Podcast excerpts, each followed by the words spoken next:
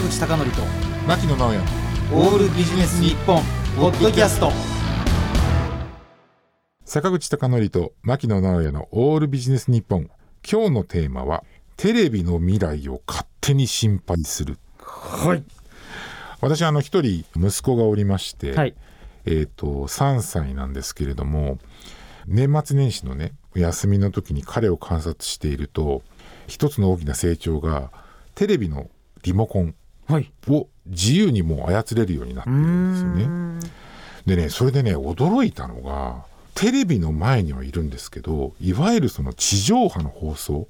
全く見ないんですよ。まあ地上波 BS とかではなくそう。何を見るかというと。YouTube あーやっぱりそうなりますか。YouTube なんですよね。あで彼を見ていると思うのが多分地上波っていうかそのテレビのいわゆる放送っていうのとその YouTube 違いが多分ないんじゃないかと思ーうんですよね。だから、テレビの前にはいるんだけれどもあの YouTube しか見てないっていう状況を見た時に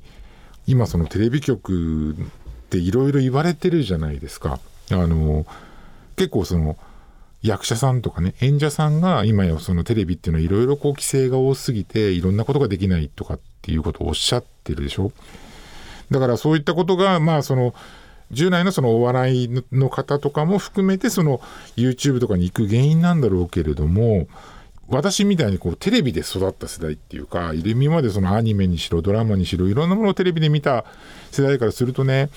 いや本当にだからそのテレビってどうなっちゃうのかなっていうことをちょっとやっぱ思ったんですよね。そあのあの出川哲朗さん、うん一度しか私は共演したことないんですけど、はいはい。もうずーっと子供に笑われるような芸をなさっていると、うんうんで他の芸人仲間からはなんだよ子供に媚び売ってみたいに思われたかもしれないけど、うん、ずーっと生き残ってるのって、うんやっぱり子供の支持があったからです。。すねうんその話で言うと YouTuber の方が子供からの支持は圧倒的ってことですよね。そうそうそうそういうことなんですよね。だからそのいろんな人が今その YouTube っていうところに行きつつ今のそのテレビの状況っていうのはまあいろんなことがあってその規制とかねそのクレームとかそういったことがあって何でしょうかそういうふうに憂いているのがなんかいやそんなこと憂いているばかりじゃなくてというのはねやっぱりその YouTube がいくらその影響力増したって言ってもやっぱりそのテレビの視聴率いわあの高い視聴率の影響力に比べたら、やっぱりテレビの方がやっぱりインパクト大きいわけじゃないですか。うん。まあ数で。そうそうそう数で。とやっぱりあの私みたいにその、まあ、仕事をしてていろんな例えばその、ね、起こった事件とかそういったものをそのテレビの報道で見たりとかっていうことがあると例えばもう今からね20年以上前になりますけどあのアメリカの同時多発テロのあの映像っていうのを生中継で見てたとかっていうのはやっぱすごいインパクトがあったわけですよね。あれもやっぱテレビの力だと思うんですよ。だからテレビってすごい頑張ってほしいなと思いつつ息子がね全くテレビを見ないっていうのを見て、なんかどうしたもんかなと思ってたんですけど去年の大晦日にねあの年末にねまああの年末にあのほら「紅白歌合戦」ってあるじゃないですかはい。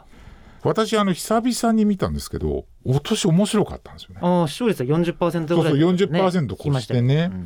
でなんで今年面白いと思ったのかなと思ったかっていうとあの曲と曲の間のなんか応援合戦とか、うんそういうのがなくて結構ねあの曲がだから3曲ポンポンポンってこう続いていったりとかっていうことがあって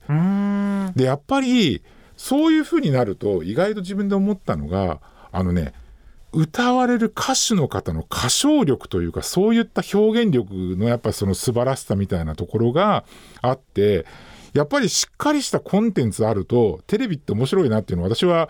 あの大晦日の夜ですねあの1年を振り返りながら思ったわけですよ。うんだからやっぱりまあいろんなその規制とかねルールができたりとかまして今その新型コロナウイルスでなかなかあの対面でいろんなことができないっていうことがあるかもしれないけれどもやっぱりコンテンツっていうのをどう磨くかっていうところが、やっぱりその歌手の方っていうのは自分の歌っていうのをやっぱ日々ねもう研鑽して磨いてらっしゃるわけじゃないですか。だから我々もまあねその本当に売れてらっしゃる歌手の方とは違うけれどもやっぱコンテンツを作ってるからにはね、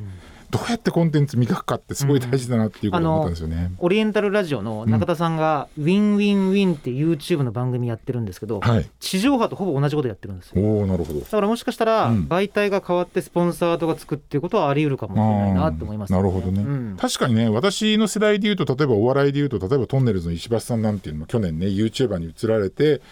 ほぼ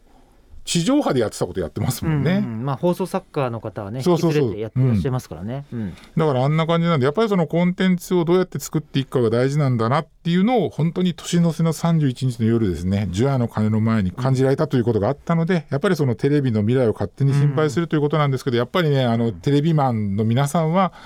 いかに面白いコンテンツ作るかっていうところにいろんな規制がありながらもまあ頑張っていただきたいなと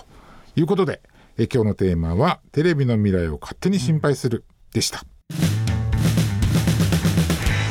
坂口孝則と牧野直哉の「オールビジネス日本ポッドキャスト。今回はここまで。次回もお楽しみに